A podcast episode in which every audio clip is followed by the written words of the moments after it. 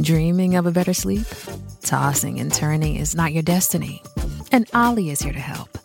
Ollie invites you to sink into sweet, sweet slumber to improve your mental and physical health and overall wellness. More than just melatonin, Ollie's ingredients help you unwind your mind for a delightfully dreamy drift off. Sleep is on the way at Ollie.com. That's O L L Y.com. Hey, it's Kaylee Cuoco for Priceline. Ready to go to your happy place for a happy price? Well, why didn't you say so? Just download the Priceline app right now and save up to 60% on hotels. So, whether it's Cousin Kevin's Kazoo concert in Kansas City, go Kevin, or Becky's Bachelorette Bash in Bermuda, you never have to miss a trip ever again. So, download the Priceline app today. Your savings are waiting. Go to your happy place for a happy price. Go to your happy price, Priceline. La Mega, buenas noches. Buenas noches. Amigo, bienvenido al cartel paranormal. ¿Y cuál es su historia? Mm, vea, eh, a mí pues yo trabajo en seguridad y en seguridad pues le pasan a uno muchas cosas a uno y, y a compañeros también que le cuentan a uno. Hay una parte en la Florida, acá en Manizales, que es un convento que lo tumbaron, y pero antes de tumbarlo a mí me tocó prestar en unos turnos allá. Entonces el compañero le daba a uno la inducción y le decía que pues él era era muy serio, pero trataba pues que no no le diera miedo a uno, pero él le contaba a uno que que en la noche no se asustara uno cuando cuando viera un par de monjitas cuando pasaban por el lado de uno y allá ya no había nada, o sea, el, el convento estaba solo ya, Sí. sino que lo estábamos cuidando. Y ellas pasaban con una sombrilla negra, a veces abierta y a veces cerrada. Y dijo, eso le reza a un Padre Nuestro y ellas no le hacen nada, ellas, ellas ni le hablan ni nada, ellas pasan por un ladito Ah, o se ven así pues por retiradito. Sí. Y, pues esa es una. La otra, un hermano mío, le pasó una cosa muy rara en un camino de esos reales, cuando, cuando no habían carreteras, pues por las fincas habían caminos reales, ese camino todavía existe, que va de Herbeo a Padua. Ok. Y resulta que hubo un hermano mío que se quedó, ellos cuidaban una finca de ganado, y había un hermano mío que se quedó en Herbeo un, un, un tiempo, y, él, y, y cuando le avisó que ya iba, él se fue a encontrarlo. Y él dice que cuando ya casi se iba a encontrar con el hermano mío, se encontró con un, como con una cosa ahí rara que él no sabía qué era. Él, él, él se quedó alumbrándola con la linterna y era como un hombre, pero la cabeza parecía como, como una calabaza, como esas que hacen cuando, como para fines de año o algo Sí, así. sí, sí. y el y el y el cuello, el la cosa alumbrar con la linterna, el cuello parecía un tubo de esos de PVC y las manos y los pies también es que eran así. Y él es que le habló y no eso pues no le no le contestó nada, eso es que iba a contestar, pero él es que se alcanzó a caer, el, mi hermano pues del susto se cayó y mientras estaba parando ya no ese aparato, esa cosa que había ahí se desapareció y mi hermano enseguida llegó donde él estaba, eso es que estuvo muy raro, porque él era como si hubiera estado en un sueño. Y, y ya se encontró con mi hermano y lo saludó y le dijo que porque pues había llegado tan tarde, y, pero el, otro hermano mío no se dio cuenta de eso, solamente uno vio es, esa cosa que había. Eh, a él mismo, a él mismo, yendo una vez para Herbeo en un puente que hay, que hay un río, que por ese río pues baja esa borrasca del río del Nevado cuando, cuando explota, eh, fue en un puente, él iba pasando ese puente, iba a caballo, y, se le pareció un perro, así como en los que cuentan muchos, que un perro pero negro, y al mismo tiempo que él, que él veía que era un perro, cuando él iba pasando por un ladito veía era como un chivo, Ok. eh, pues como una cabra, ¿cierto? Como Sí. una cabra, pero también negra y le brillaban esos ojos. A él le han pasado varias cosas. Y en la finca que nosotros tenemos aún todavía, eh, le pasó, fue a los hijos míos por la noche un día que les dijeron que no se quedaran tan, tan- hasta tan tarde en- afuera. Y ellos no hicieron caso. Y se les apareció una, una mujer con pura ropa negra, pero esa ropa era larga. Ellos me cuentan que esa ropa era larga y los perros pequeños se le pegaron de esos vestidos, de ese vestido. Parecía pues como una cosa rara, como una bruja o algo así raro. Entonces, pero sí, eso fue como en el monte, siempre como que ocurren muchas cosas en el monte. ¿Por qué, cree, ¿Por qué cree usted que ocurren tantas cosas como usted dice? Ese hombre como de cabeza de calabaza, el perro negro que es muy común en el campo, que mucha gente lo relacionan con el diablo. ¿Por qué creería usted que, y a su hermano, como usted contaba, y lo que sucedió en la finca como una bruja, ¿usted a qué conclusión llega? ¿Por qué en el campo hay tanta actividad paranormal?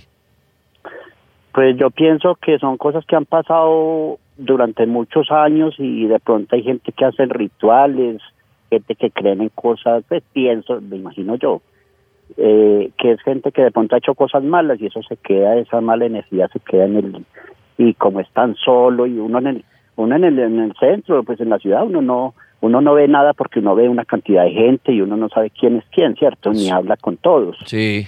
Pero en el campo sí se encuentra uno muy solo. En el campo sí ve uno, si uno se va a encontrar con alguien, sea de día o de noche, pues va a hablar con esa persona o, o se va a encontrar con ella y si es por la noche y sucede algo así, pues pienso que puede ser que, que hay gente que hace cosas malas y eso se queda en el ambiente. Muy bien, amigo. Usted gracias por sus historias y por su opinión acerca de la actividad paranormal en las selvas, en el campo. Usted, amigo militar, espero que se comunique esta noche llamando al 601-288-418 para que nos cuente esas historias, no solo suyas, las de sus compañeros también que son tan, tan populares y tantas en el campo. En Instagram, en la cuenta de El Cartel de la Mega, última publicación, Pulpo, ¿qué dicen ahí? Les recuerdo a nuestros amigos que dejen eh, sus historias ahí apuntaditas que ya las vamos a leer. Vamos con Vallecaucano 68. La selva es un lugar muy místico y paranormal.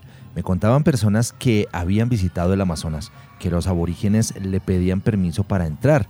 Usaban en sus pies un ajo macho para las culebras y en otro y en un y un coral. Eh, eh, Armando, Armando Ground. ¿Será que acá en este país tan ultraviolento, en donde masacraron gente por despojarla de sus tierras, otras descuartizadas para quemar en hornos crematorios, cientos de cementerios y muchas aventadas en los ríos, hace que el ambiente en ciertos territorios sea hostil y paranormal? ¿Hay tierra maldita en la selva? Lumbi Estrella nos dice, mis respetos para nuestros ancestros indígenas. Ellos conocen mucho de la madre naturaleza. Hay una planta que se la coloca uno dentro del calzado y puede andar horas y horas y no se siente cansancio. Y hay muchas que sirven para sanidad. Ellos guardan su secreto. Gracias. Eh, a ver, dice Cativiris, con Z al final. Dani, los que han pasado por el tapón del Darién cuentan historias bien miedosas durante su recorrido y sobre todo porque han quedado cuerpos ahí en el olvido. Dicen que oyen gritos impresionantes. Ojalá se reporten esta noche con sus historias. Héctor Jairo Duque Higuita. Así como tienen su encanto, su majestuosidad en el verde de sus paisajes y su variedad de fauna, las selvas también tienen ese toque paranormal muy ligado a los mitos y leyendas, donde por relatos de la gente fácilmente te, pueden, puedes encontrar desde un duende hasta una bruja, el moán o hasta la llorona. Perderse en una selva es lo peor que te podría pasar, porque es un laberinto sin salida. Es como si caminaras horas y horas pensando que has avanzado mucho, cuando solo avanzaste unos cuantos metros aterradora experiencia que no me gustaría vivirla. Son algunas de las historias que nos van dejando los oyentes en nuestra cuenta arroba el cartel de la mega. Ahí en la última publicación, dejen sus comentarios de, en Instagram, historias de la selva. Y si prefiere llamar, 601-288-4218. Y ya le traigo una historia súper interesante, Ani, que me encontré en estos días de alguien que se cayó en la selva. Ya le cuento. Perfecto.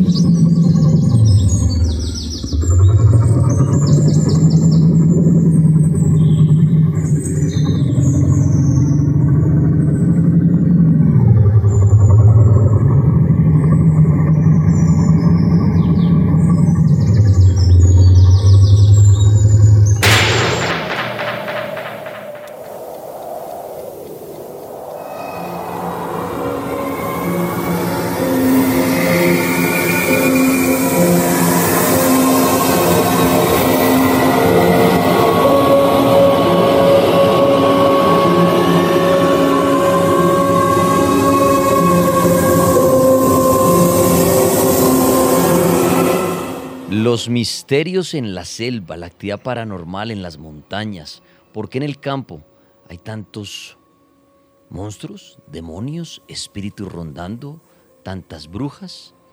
Bueno, Paul nos iba a contar una, una, Oiga. una- una historia, cuente. Sí, Dani, vea, la búsqueda de los cuatro hermanos en las selvas del Guaviare del Caquetá, esto reportado por el diario El Tiempo, hace 24 o más de 24 días nos hace recordar el caso del agente del CTI, del Andrés Felipe García, quien desapareció accidentalmente en la jungla en mayo de 2014 cuando tenía 25 años de edad. La revista Cambio recordó el caso de este servidor del Cuerpo Técnico de Investigación de la Fiscalía General de la Nación, del que se perdió su paradero desde la mañana del 5 de mayo del 2014, cuando tropas del Comando Conjunto de Operaciones Especiales de las Fuerzas Militares, en compañía de varios integrantes del CTI, realizaron una operación especial contra alias Carlos Antonio Lozada, quien en ese entonces era cabecilla de las FARC.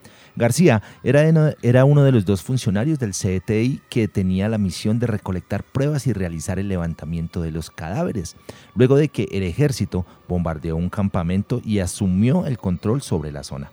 El joven agente del CTI debía descender desde una altura de 30 metros de un helicóptero, como lo había hecho minutos antes, sin ninguna dificultad. Su compañero, sin embargo, cuando García comenzó a descender, se presentó una falla de combustible en la aeronave que forzó a los tripulantes a elevarse abruptamente. En ese momento, el cuerpo del agente quedó enredado por la cuerda y él decidió cortarla con un cuchillo y caer al abismo de la selva. Desde ese instante no se supo nada más de García. Cambio recordó que el piloto de la aeronave dio el aviso de emergencia y los comandantes ordenaron el envío de tropas a las coordenadas del sitio en el cual se había visto caer al joven. Más de 300 integrantes del ejército y un grupo especial del CTI iniciaron la búsqueda. Debido a que García contaba con un curso avanzado de supervivencia y más de siete años de experiencia en operaciones de combate, creyeron que lo iban a encontrar fácil, pero esto no fue así. Todo lo contrario, nunca apareció.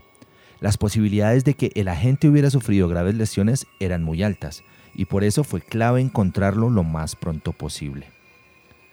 Una esperanza de hallar con vida al agente del CTI, Andrés Felipe García, surgió cuando se encontraron su morral y su fusil de dotación, lo cual podría indicar que había sobrevivido a la caída y estaba caminando por la selva buscando ayuda, pero es- esto fue solo una ilusión. Tal como se está haciendo en la búsqueda de los niños indígenas para tratar de ubicar al miembro del CTI, se montó un gran operativo, el cual incluyó perifoneo, pero no se halló ni un rastro de él, ni los indígenas que se vincularon a las labores tuvieron éxito. Eh, De hecho, más de 600 hombres del ejército, la fiscalía y hasta una bruja lo buscaron durante cerca de un año. Los militares dejaron mensajes en los árboles para orientar a la gente del CTI desaparecido. Esto, Dani, eh, nos deja como esa incógnita, ¿no? Si una persona tan diestra en supervivencia, como lo dice en eh, el diario El Tiempo, eh, hombre, no fue capaz de sobrevivir, pues le deja a uno muchas más preguntas que cualquier otra cosa, ¿no? Y mucha gente lo vincula al tema también paranormal, cuando la gente pierde en la selva. Claro. Que dicen que son las brujas, que son los duendes, Sí. que los desaparecen y todo esto. Sí, la selva y sus misterios, ¿no? Sus encantos. Qué tan real sea esto que una persona de pronto, así como dicen, se la trague la tierra Claro. por estos seres. Pero bueno, hoy precisamente hablamos de estas historias, de los, de los misterios que tiene el campo, de los misterios que tiene la selva, que así como son de maravillosos, son de aterradores, ¿no?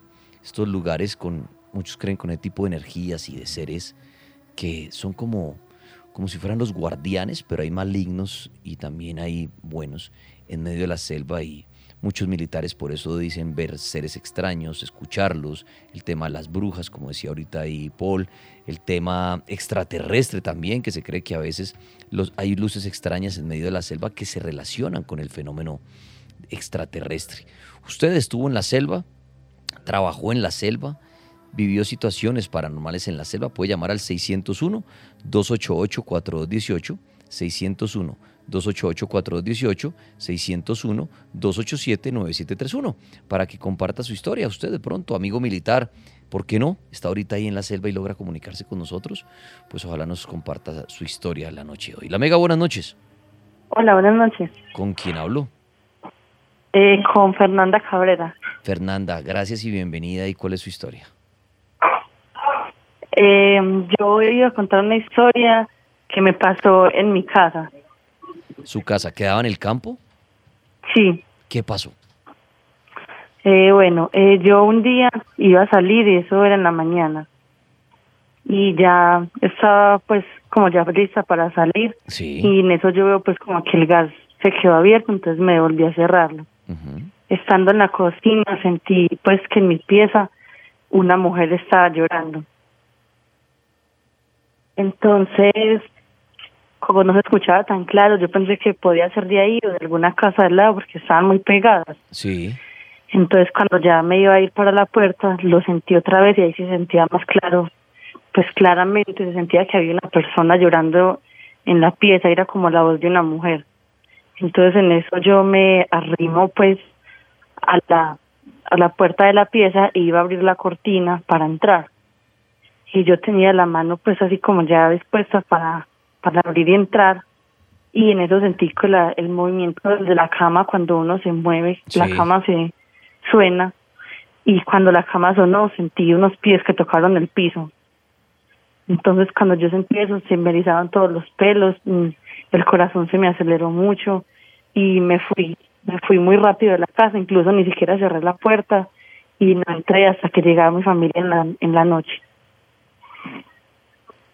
Sí, para usted eso que escuchó esa mujer llorando ahí, ¿quién era? Pues ¿O qué pasó?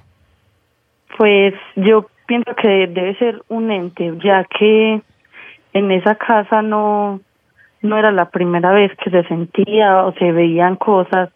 No solamente me pasó a mí, incluso personas que vivieron ahí antes de, de mi familia con- contaban que que veían cosas, veían una persona eh, parada al frente de la casa. ¿Y ustedes creen que pasaban eran cosas por algo que ha sucedido en la casa o por el o por estar en el campo? Que hay muchos seres. Yo, la verdad, creo que fue algo de más que algo sucedió en la casa, ya Ajá. que era muy constante y siempre pues era como adentro de la casa y en ese ámbito, entonces yo siento que tenía tenía que ver algo con la casa como tal. Usted que vivió o vive en, en el campo, la misma pregunta que le hacía yo ahorita al señor, ¿por qué cree usted que en el campo hay tantas historias paranormales? ¿Por qué? Eh, no sé, yo siento que en el campo, por el hecho de ser como más aislado, no como la ciudad, eh, se refugian mucho estos entes, como los duendes, eh, las brujas, es como que se revela más por el hecho de que pues está como hay monte. Bueno, pues muy bien, gracias por su historia y por su opinión acerca de los seres en la selva, la actividad paranormal en la selva. La línea está abierta, 601-288-4218. La Mega, buenas noches. Buenas noches, me habla con el capitán Pedro Luis Montañez. Capitán, bienvenido al cartel paranormal de la Mega. Escuchamos sus historias. Bien, sí, mire, eso fue más o menos unos ocho años. Ahorita para entender un poquito el, el contexto, el ejército se divide en, en- en divisiones, las divisiones a su vez se dividen en, en brigadas, las brigadas vez batallones, los batallones en compañías eh, y las compañías en pelotones. Y los pelotones en dos secciones, cada una con, con dos escuadras. Ya. Eso fue, yo era subteniente en esa época. Eh, estábamos en Arauca, patrullábamos en Arauca. Y pues yo tenía al mando una sección, dos escuadras, más o menos 15 soldados. Y había un cabo que era tenía al mando otra otra sección. El hombre pues tenía su su su, su no sé, don, pacto, no sé. El caso era que siempre que llegábamos a un sitio, él eh, decía, "Mi teniente, espérenos acá, o esperen acá un momento, y se adelantaba solo, Sí. con el fusil solo, o se subía a un palo, y decía, esta noche eh, hay combate, eh, hay que estar pendiente, o decía, esta noche no va a pasar nada, y cuando decía, efectivamente, así pasaba. Bueno, eh, dentro de mi sección había un soldado que también le gustaba todo el tema de, de, lo paranormal, leía cosas y tenía sus, sus, cosas. Un día, eh, una noche, eh, nosotros estábamos cambuchando como en un corral porque pues a nosotros nos tocaba cambuchar cerca de las casas de Arauca porque en ese tiempo si no si no se cambuchaba cerca de una casa nos caían cilindros entonces nos tocaba sí o sí cerca de una casa pues porque eh, la guerrilla no nos iba a lanzar cilindros estando cerca de las casas. Entonces y la otra sección estaba como a unos 100 200 metros. Yo vi me llamó el centinela un soldado que estaba acostado, o sea, acostado, boca arriba, eh, con el cuerpo rígido, totalmente rígido, y de la nada el, el, el, soldado como que se volteaba, pero sin él mover ninguna extremidad del cuerpo, sin hago entender, como si, como si una mano gigante lo cogiera y le diera la vuelta. Sí. entender? Bueno, entonces el uno que hice, pensé, pues llamamos al cabo, llamamos al cabo, el cabo llegó. Lo miró, eh, miró como hacia el frente, levantó la mirada, caminó tres pasos, habló como con alguien, no sé, eh, hizo como musarañas, como si estuviera alegando, pero nosotros, él nos dijo que nos alejáramos un poco. Después volvió y dijo, vengan. Y entonces eh, nosotros nos acercamos y dijo, vayan a la, a la cintela o al cambuche de él. La cintela y la hamaca van a estar llena de hormigas, sacúdanla. La cintela es como una carpita que uno pone arriba de la hamaca para protegerse de la lluvia. Ok. Eh, y efectivamente estaba eso lleno de hormigas. Eh, lo sacudieron, después volvió y, dije, y dijeron, nos dijo, tómense todo las manos. Eh, vamos a, orar una de María. Pues comenzamos a orar. Eh, habíamos empezado y el cabo paró y nos dijo, hay alguien que no que no cree en esto. Si hay alguien que no crea, por favor, suelte las manos y retírese porque porque no estamos haciendo nada y es contraproducente. Eh, pues efectivamente uno de los soldados dijo, no, yo no creo, mi cabo se retiró. Eh, seguimos orando. Eh, después eh, el, soldado como que volvió en sí, volvió en sí como que hizo un respiro profundo y como que se logró sentar, como si hubiese estado dormido y, una, y se despertó como una pesadilla, por decirlo así. Entonces el cabo le dijo, hermano, usted está muy débil, no siga leyendo el libro, no siga en esto porque pues la próxima vez puede ser más complicado para usted, se lo puede llevar. Eh, después se paró y nos dijo, listo, ya tienen que descansar. Eh, van a estar, van a estar toda la noche unas muchachas, dijo así, o unas brujas del otro lado del río. Eh, tirándoles piedras y burlándoseles. No les van a hacer nada más, únicamente tirando piedras y riéndose eh, de los de los que estén prestando de centinela. Ah, pues esa noche ninguno ninguno prestó solo, sino todo el turno completo prestó prestó al tiempo y pues nadie más nadie más pudo dormir. Pues capitán, eh, estas historias de, del campo, y ya que lo tengo usted en línea, y agradeciéndole su llamada y lo que cuenta, lo que le sucedió con este hombre, eh, el tema de hacer un ritual, de orar, de el hombre, como usted decía, hacer sus musarañas y todo esto. Yo siempre he dicho que los militares y militar que se respete tiene algo que contar que le haya sucedido en el campo. Mi pregunta es, ¿por qué cree usted que a los militares o los atormentan tanto las brujas, o los siguen, o los duendes, ¿es casualidad por estar en la selva? ¿O son como un imán para estos seres? ¿Qué, cree usted? Pues no, no sabría decirle porque pues eh, personalmente pues también he estado como, como, como en la selva campo, en actividades que son ajenas a mi trabajo y nunca me ha pasado algo por el estilo. Ok.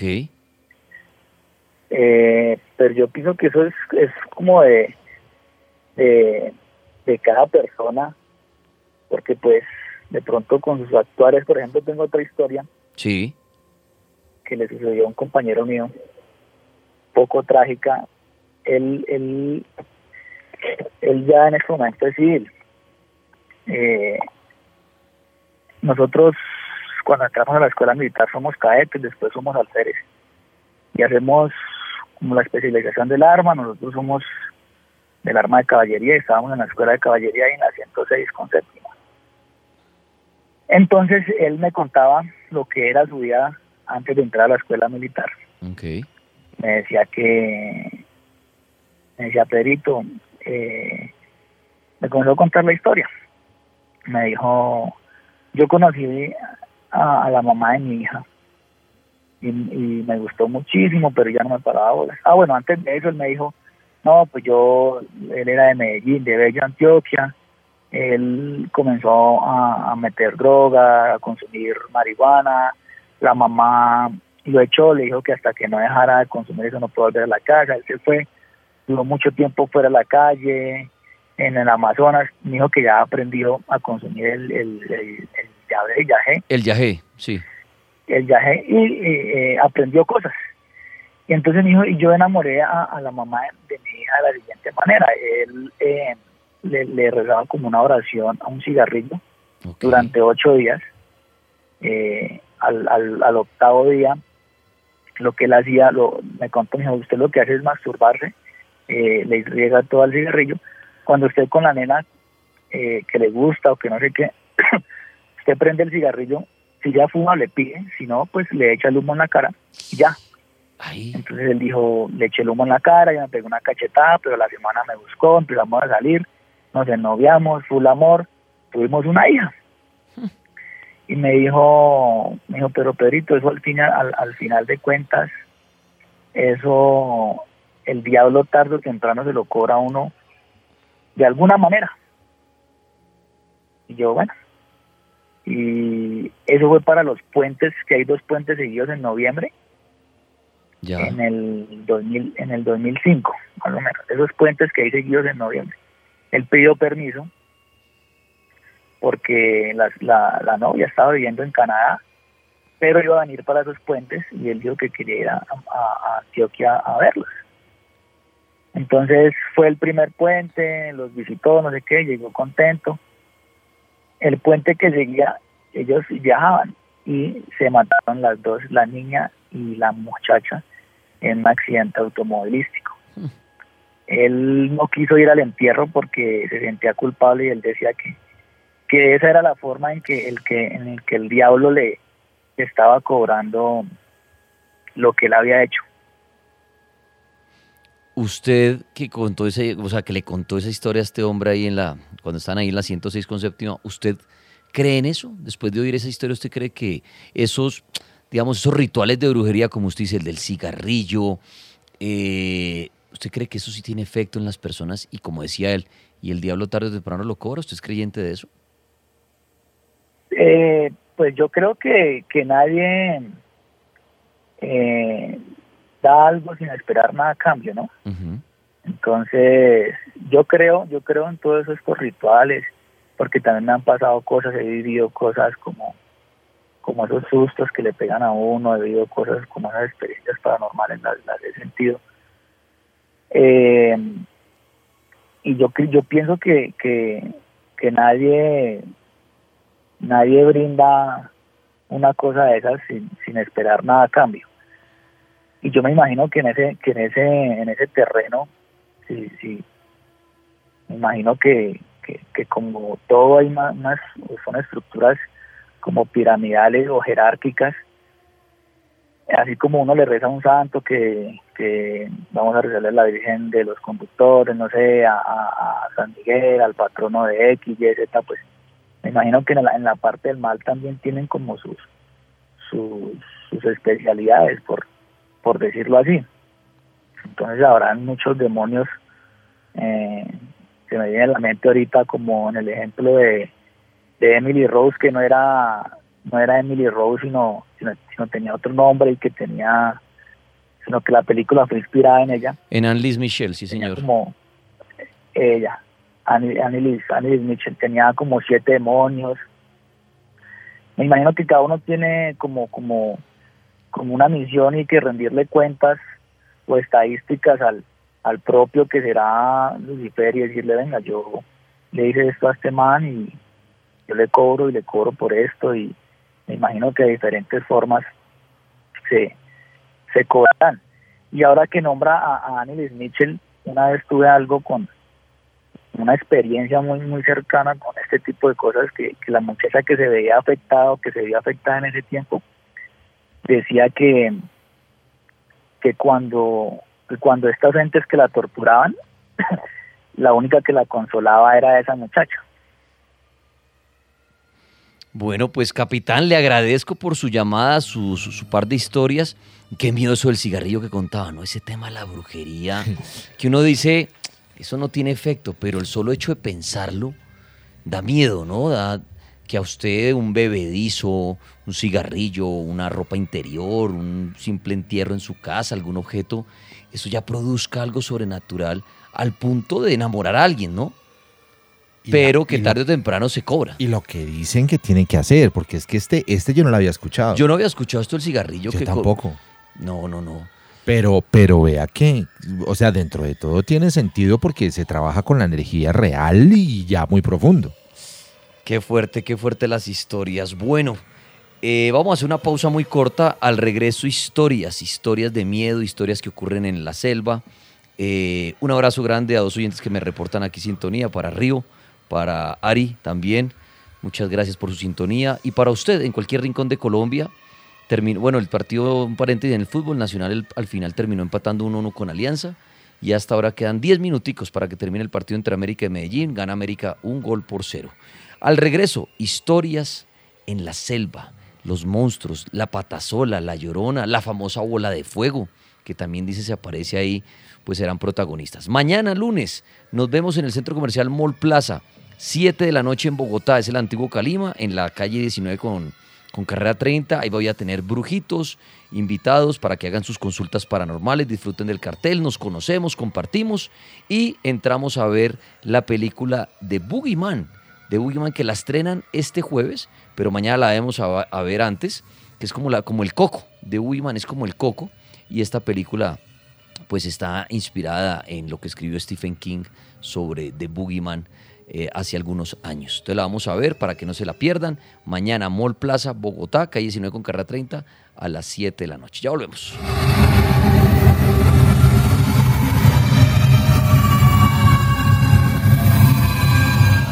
Como nuevo cliente de Western Union, puedes disfrutar de una tarifa de envío de 0 dólares en tu primera transferencia internacional de dinero en línea. Envía dinero a los tuyos en casa de manera rápida, fácil y conveniente. Visita westernunion.com o descarga nuestra app hoy mismo y tu primera tarifa de envío corre por nuestra cuenta. Aplican ganancias por cambio de moneda. No disponible para tarjetas de crédito y envíos a Cuba. Servicios proporcionados por Western Union Financial Services Inc. NMLS 906983 o Western Union International Services LLS NMLS 906985. Okay, round two. Name something that's not boring. A laundry? Ooh, a book club. Computer solitaire, huh? Ah, sorry, we were looking for Chumba Casino. That's right. ChumbaCasino.com has over 100 casino style games. Join today and play for free for your chance to redeem some serious prizes. ChumbaCasino.com. No purchase necessary. Void where prohibited by law. 18 plus terms and conditions apply. See website for details.